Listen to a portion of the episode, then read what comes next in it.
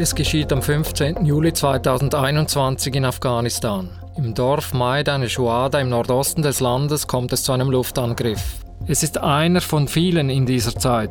Die afghanische Armee kämpft damals mit allen Mitteln gegen die Taliban, die immer mehr Gebiete des Landes einnehmen. Maidan Shuada ist abgelegen, eine kleine Ortschaft in einem Bergtal, fast 2000 Meter über Meer. Eine Ansammlung von einfachen Häusern, ungeteerte Straßen, ein Marktplatz. Nicht viel mehr. Die afghanischen Streitkräfte vermuten dort eine größere Zelle von Taliban-Kämpfern. Und so werfen sie am 15. Juli 2021 mehrere Bomben über den Marktplatz ab.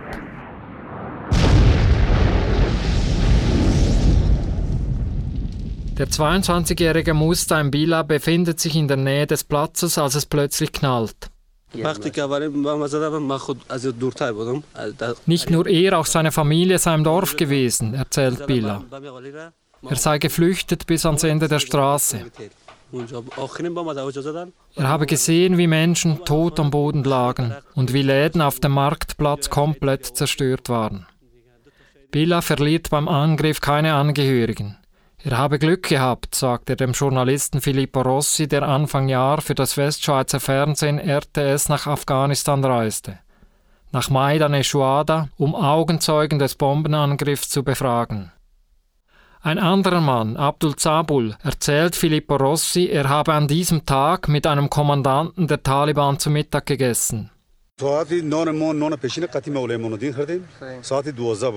Sie hätten gerade fertig gegessen, als sie die Kampfflugzeuge entdeckten, sagt Abdul Zabul weiter. Der Kommandant habe ihm dann geraten, schnell zu flüchten, denn die Bomber würden nicht unterscheiden zwischen Kämpfern und Kindern.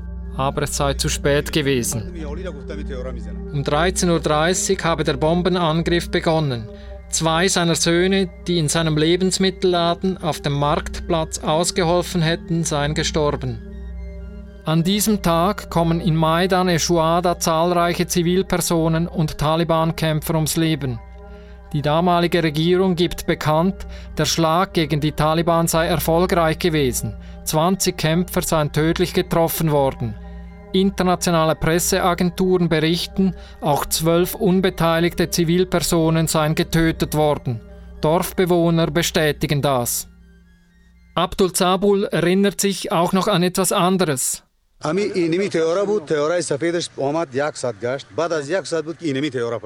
Vor dem Angriff habe er Flugzeuge gesehen, Flugzeuge ohne Bomben. Sie seien über dem Dorf gekreist und dann wieder verschwunden. Erst dann seien die Bomber gekommen.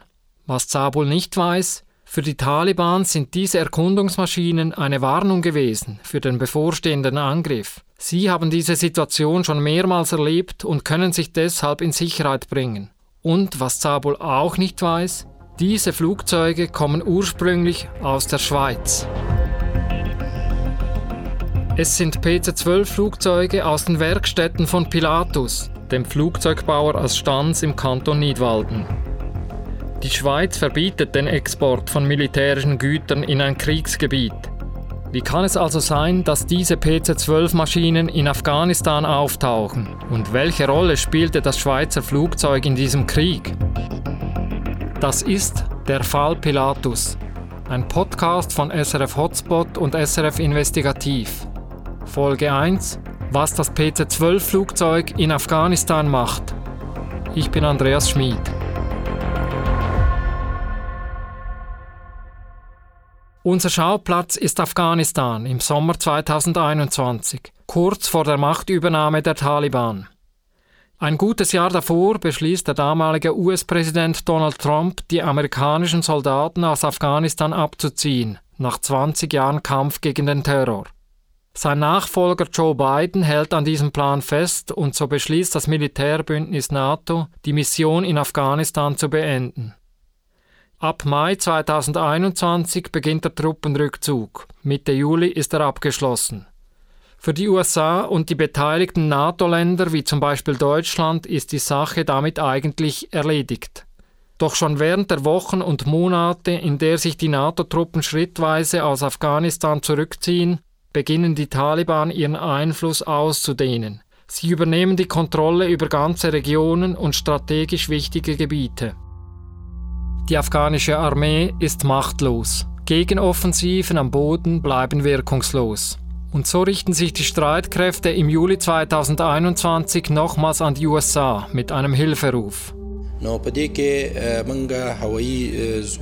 Wir brauchen mehr Unterstützung aus der Luft, sagte einmal Omar Shinwari, Sprecher der afghanischen Streitkräfte vor den Medien. Und die USA sagten, ja gut, wir helfen euch. Wir intensivieren die Luftangriffe. The United States has increased airstrikes in the support of Afghan forces over the last several days. Wir haben das in den letzten Tagen getan, sagte Kenneth McKenzie, der Chef des Zentralkommandos der US-Armee im Juli. Und wir werden die Luftangriffe der afghanischen Armee weiter unterstützen, wenn die Taliban ihre Attacken fortsetzen. Die Aussagen zeigen, die Verluste am Boden bewegen die afghanische Armee dazu, den Kampf in die Luft zu verlagern. So sollte es doch noch gelingen, mit einer Offensive die Machtübernahme der Taliban zu verhindern.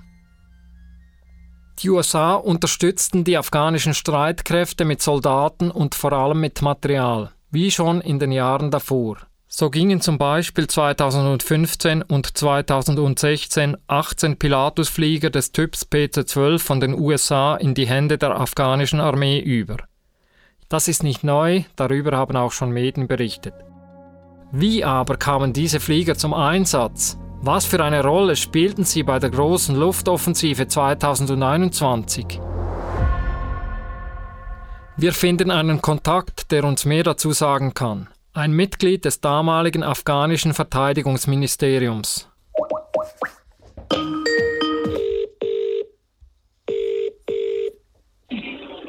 Hallo? Der Insider will seinen Namen im Podcast nicht sagen, zum eigenen Schutz. Nennen wir ihn hier Al-Sayed.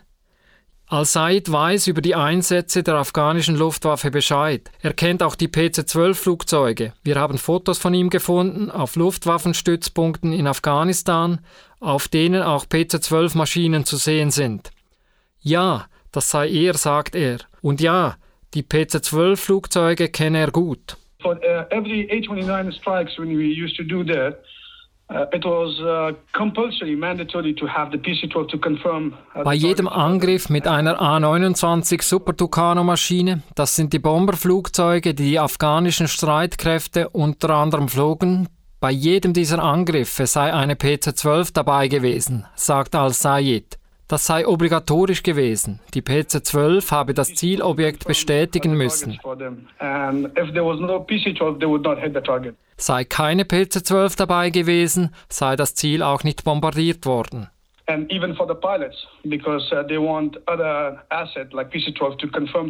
Und auch die Piloten, sie hätten immer nach der PC-12 verlangt, um ihr Zielobjekt zu bestätigen. Und wenn die PC-12 das Zielobjekt bestätigt habe, hätten sie die Bomben abgeworfen then uh, they would throw the bomb on it. Die PC-12-Flugzeuge begleiteten also so Al-Sayed die Einsätze der A-29 Super Tucano-Bomber. Diese seien dann zum Einsatz gekommen, wenn ein großes Ziel getroffen werden sollte, wenn es eine große Ansammlung von Leuten gab. If you have like big targets, a lot of people gathering, then A-29 is the best option to throw a big bomb and just destroy the whole target. Die PC-12 sei aber auch wichtig gewesen, wenn es zu Bodenoffensiven kam. It can see every house from above. So if there is anything dangerous, so that das Flugzeug könne jedes einzelne Haus sehen von oben. Wenn also etwas Gefährliches da gewesen sei, Leute auf einem Dach zum Beispiel, habe der Pilot in der PC-12-Maschine diese Informationen zur Bodentruppe weitergeben können. Das erzählt uns Al-Said, das ist nicht sein richtiger Name. Er war im ehemaligen afghanischen Verteidigungsministerium tätig und mit strategischen Aufgaben der Luftwaffe betraut. Heute lebt er in Europa. Nach der Machtübernahme der Taliban ist er aus Afghanistan geflüchtet. Was Al-Said sagt, ist glaubwürdig, aber er ist nur eine Quelle. Wie sicher können wir sein, dass die PC-12-Maschinen bei größeren Luftoffensiven zum Einsatz kamen, wie jener am 15. Juli über Maidan e-Shuhada? Und wie gravierend ist es überhaupt, wenn ein Aufklärungsflugzeug aus der Schweiz die Angriffe begleitete? Es hätte ja auch helfen können, wäre in der Lage gewesen, mit all seinen technischen Fähigkeiten Leben zu schützen. Opferzahlen zu minimieren.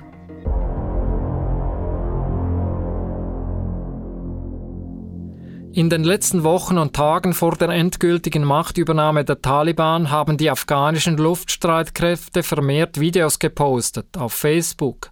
Das erzählt auch Al-Said. Uh, at the last days uh, they were told to uh, Sie seien angehalten worden, das zu tun, um zu zeigen, dass sie die richtigen Ziele trafen und einen guten Job machten. Diese Videos sind frei zugänglich, auch wir haben sie gesehen. Und mit Hilfe dieser Videos und anderen Quellen ist es uns gelungen zu rekonstruieren und schwarz auf weiß zu beweisen, dass die PC-12 tatsächlich bei mehreren Bombenangriffen in Afghanistan dabei gewesen waren. Unsere Spurensuche führte uns von Facebook über YouTube und Google Maps bis hin zu Webseiten, die Flugdaten enthalten. Das klingt erstmal wie eine einfache Internetsuche, aber dahinter steckt etwas mehr. Das weiß insbesondere mein Kollege Ben Heubel. Hallo. Ben hat für SRF Investigativ zusammen mit dem Recherchenetzwerk Lighthouse Reports und einer Gruppe von Journalistinnen und Journalisten anderer Medien die Quellen recherchiert und ausgewertet.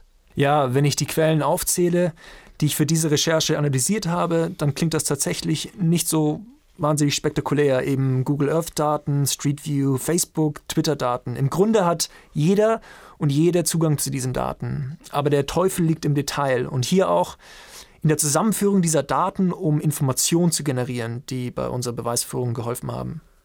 Diese kleinen Teile musst du also zusammensetzen, wie bei einem Puzzlespiel eine Art. Ja, so ungefähr. Ich musste allerdings, äh, damit ich das richtige Puzzleteil bekomme, die Teilchen zuerst noch bearbeiten und dafür benützte ich eine ganze Reihe von Tools. Und was hast du denn damit gesehen und herausgefunden? Ja, zum Beispiel die Social Media Videos aus Afghanistan. Da fiel eben auf, dass bei gewissen Aufnahmen die Perspektive und die Videomonitoransicht eben sehr ähnlich waren. Diese Videos zeigten Flugzeuge, die Bomben abwerfen. Brutale Aufnahmen, kann ich dir sagen. Die Blickwinkel immer von oben auf die Bomber, die unten eben flogen. Immer wieder andere Flugzeuge. Das Flugzeug, aus dem gefilmt wurde, warf selber aber nie Bomben ab. Die Überlegung, wir mussten prüfen, sind diese Videos aus einem Erkundungsflugzeug gefilmt worden? Und wenn ja, war hier die Schweizer PC-12 involviert? Und dann, als ihr das auf dem Tisch hattet, wie seid ihr dann weiter vorgegangen? Ich habe ein Dokument gefunden, das äh, uns bei der Recherche wahnsinnig geholfen hat. Ein Militärreport aus dem Jahr 2017 aus den USA von zwei US-Armeeexperten verfasst. Ähm, wir wussten ja, dass die US-Streitkräfte mit den Pilatus-Fliegern arbeiteten und in diesem Bericht gab es eben ein Bild, das ganz klar gekennzeichnet wurde als eines, das aus einer PC-12-Maschine stammte. Darauf zu sehen ist eben ein Zielobjekt und die Markierungen vom Bildschirm. Dank dieses Bildschirms wusste ich, auf welche Indizien ich mich verlassen konnte und da war eben ein weißes Fadenkreuz, eine Box Box für Geodaten und schwarze Boxen im oberen rechten Teil des Bildes. Ich habe also die Videos aus Afghanistan auf die Indizien abgesucht und fand immer mehr Aufnahmen, die exakt diese Kennzeichnungen aufwiesen. So wusste ich, ich bin auf der richtigen Spur. Aber es könnte ja auch sein, dass diese Kameras in einem anderen Fluggerät, Flugzeug oder Helikopter rein montiert worden wären. Ja, könnte theoretisch sein. Es ist eben bekannt, dass bei der ehemaligen afghanischen Armee auch Helikopter zum Einsatz kamen, wie du schon richtig sagtest, um Gebiete auszukundschaften. Äh, der Unterschied zwischen einem Helikopter und den Pilatusfliegern ist die Geschwindigkeit. Helikopter sind viel langsamer. Ich habe also mit Hilfe von NATO-Geodaten, die wir in einem Video gefunden haben, berechnen können, wie schnell dieses Flugzeug sich bewegte, das auf der Videosequenz auftauchte. Und was war euer Schluss? Was habt ihr herausgefunden damit? Nun ja, die Geschwindigkeit zwischen 370 380 Stundenkilometer passt zu einer typischen Geschwindigkeit einer PC-12 in so einem Manöver. Ein Volltreffer also. Eine Reihe von Videos, die Ben unter anderem analysierte, zeigten den Bombenanschlag auf das Dorf Maidan Eshuada am 15. Juli. Dieser Angriff eben, bei dem zwölf Zivilpersonen ums Leben kamen. Die Bilder passen, ohne Frage. Dort, an diesem Tag, kamen Pilatusflieger zum Einsatz. Immer wieder kommen wir zum gleichen Schluss. Die PC-12 begleiteten die Bomber der afghanischen Armee im Kampf gegen die Taliban. Die Pilatus-Flugzeuge filmten die Angriffe und suchten Ziele ab. Andere Streitkräfte verwenden dafür unbemannte Drohnen. Die afghanische Luftwaffe setzte für Erkundungen und Aufzeichnungen Pilatus-Flugzeuge ein. Besonders intensiv im letzten Sommer, als eine verzweifelte Luftoffensive gestartet wurde, um den Kampf gegen die Taliban doch noch zu gewinnen. Ein erbitterter Kampf mit dramatischen Folgen für die Bevölkerung. Die Angriffe forderten viele Opfer, unter ihnen eine große Zahl von Zivilpersonen, Frauen und Kinder. Laut der UNO kamen in den Kriegsmonaten bis im Juli 2021 über 1600 Afghaninnen und Afghanen ums Leben. So viele in so kurzer Zeit wie nie zuvor in den letzten zehn Kriegsjahren im Land. Wie ist diese hohe Zahl von zivilen Opfern zu erklären? Und welche Rolle spielten dabei die Pilatusflieger? Einer, der den Krieg in Afghanistan nahe mitverfolgt hat, ist Mark Garlasco, US-Militärexperte. Er arbeitete für die UNO im Bereich Menschenrechte. Er hat aber früher auch, und das ist für uns besonders interessant, fürs Pentagon gearbeitet, fürs amerikanische Verteidigungsministerium. Dort hat er für militärische Einsätze Ziele vorgegeben, sogenanntes Targeting. Yeah, so putting together what the, the target is, making a target recommendation. Er habe Zielobjekte bestimmt, diese zu treffen, den Einsatzkräften aufgetragen und habe dann den ganzen Prozess begleitet, bis die Bombe einschlug. Und nach dem Einschlag habe er analysieren müssen, ob die Bombe auch das richtige Ziel getroffen habe.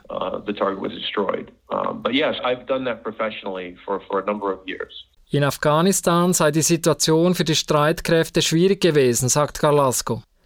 Die Taliban hätten die zivile Bevölkerung bekanntlich als Schild missbraucht, um sich selbst zu schützen. Lässt sich so also die hohe Zahl der zivilen Opfer erklären? Haben die Taliban es darauf ankommen lassen? Well, I'll tell you, my answer is I really couldn't give a shit. So, if the Taliban use civilians as shields, it does not remove das sei ihm ehrlich gesagt völlig egal, was die Taliban machten, sagt Garlasco. Für die Angreifer, die afghanischen Streitkräfte, würde nach wie vor das internationale Völkerrecht gelten. Wenn also die Gegner ein Schild aus zivilen Personen nutzten, dann müsse man sich immer fragen, ist das Ziel, der Angriff, so wichtig, dass er zivile Opfer rechtfertigt? And at times that may be yes, but I would say in most instances it's really not. Es gebe Situationen, da sei die Antwort vielleicht ja, aber in den allermeisten Fällen sei sie nein. Die afghanischen Streitkräfte hätten das offensichtlich anders gesehen, obwohl sie die technischen Mittel gehabt hätten, etwa mit dem PC-12-Flugzeug, um die Opferzahlen zu reduzieren we can certainly say that there has been in the last years of the conflict carelessness and, and potentially even you know bordering on negligence. Man sehe sogar, Lasko, dass sich in den letzten Jahren des Konflikts in Afghanistan eine gewisse Gleichgültigkeit breit gemacht habe, eine Vernachlässigung, die Bevölkerung zu schützen. Es sei den Streitkräften nur noch darum gegangen, den Feind, die Taliban, zu töten. Dazu komme, dass die Leute in der afghanischen Armee schlecht ausgebildet waren. Die Operatoren zum Beispiel, die in den PC-12-Maschinen die Geräte bedienten, sie hätten die Überwachungsinstrumente nicht richtig einsetzen können. A NATO JTAC receives about a year training before they're able to go into the field. An Afghan JTAC was receiving a month training before going into the field. Ein Operator der NATO zum Beispiel erhalte ein Jahr Training, bevor er ins Feld gelassen werde. Ein afghanischer Operator gerade mal einen Monat. Und für einen NATO-Operator sei das sein Job alles, was er mache. Für einen Operator der afghanischen Streitkräfte sei die Aufgabe nur eine Art Nebenjob gewesen. Die schlechte Ausbildung, das Inkaufnehmen ziviler Opfer und die Angst, am Schluss den Krieg zu verlieren, das habe zu den Toten in der Zivilbevölkerung geführt.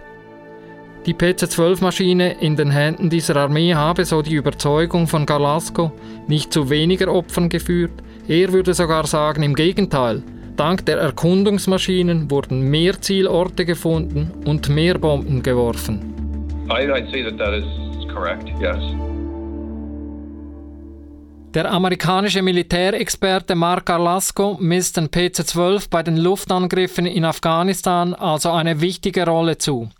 So wie die Augenzeugen, die jetzt im Januar anhand von Bildern bestätigten, dass sie vor und während dem Angriff Pilatus Flugzeug am Himmel kreisen gesehen hatten. So wie auch der ehemalige Angehörige des afghanischen Verteidigungsministeriums, der sagt, bei jedem Luftangriff mit dem A-29 Tucano-Bomber sei eine PC-12 dabei gewesen. Und unsere forensische Spurensuche im Internet hat ja das gleiche ergeben und bestätigt, dass die Pilatus-Flugzeuge bei den Luftangriffen eingesetzt wurden. Was sagt die Pilatus Flugwerke AG zu unseren Befunden? Wie stellt sich die Firma dazu, dass ihre PC-12 jeweils bei Luftangriffen die afghanischen A-29 Super Tucano-Bomber begleiteten und wie beurteilt Pilatus die Erkenntnis, dass durch die Luftoffensive viele Zivilpersonen getötet wurden? Die Firma lässt diese und andere Fragen unbeantwortet. Pilatus ist nicht bereit, auf diese Fragestellungen zu antworten, teilt Jerome Spinden mit. Er ist Assistent des CEO. Für Informationen über den PC-12 verweist Spinden auf die Webseite der Firma. Zwar verbietet das Schweizer Gesetz den Export von militärischen Gütern in Kriegsgebiete, aber die Pilatusflieger wurden eben nicht aus der Schweiz nach Afghanistan verkauft, sondern in die USA. Und auch nicht als militärische Güter, sondern als ganz normale Geschäftsflugzeuge. Erst in den USA erhielten sie die zentrale Aufrüstung, die sie für den Krieg brauchten. Alles legal, aber so ganz ohne Wissen von Pilatus passierte das nicht. Most people think of the PC-12 as only a private business aircraft. In diesem Werbefilm hebt Pilatus heraus, dass die PC-12-Maschine mehr ist als nur ein Businessjet. Ein Hightech-Flieger für anspruchsvolle Missionen. Und jetzt doch mal, Schritt für Schritt, wie kommt es, dass ein Flugzeug die Fabrik Instanz verlässt als ziviles Geschäftsflugzeug und später in Afghanistan im Krieg fliegt. Was ist dazwischen passiert? Und vor allem, wo sind die 18 Pilatus-Flugzeuge jetzt, wo die Taliban die Macht in Afghanistan übernommen haben? Fragen, denen wir nachgehen in der zweiten Folge. Die kommt schon bald auf diesem Feed. Das ist der Fall Pilatus. Ein Podcast von SRF Hotspot und SRF Investigativ. Ich bin Andreas Schmid und mit mir recherchiert hat Ben Heubel.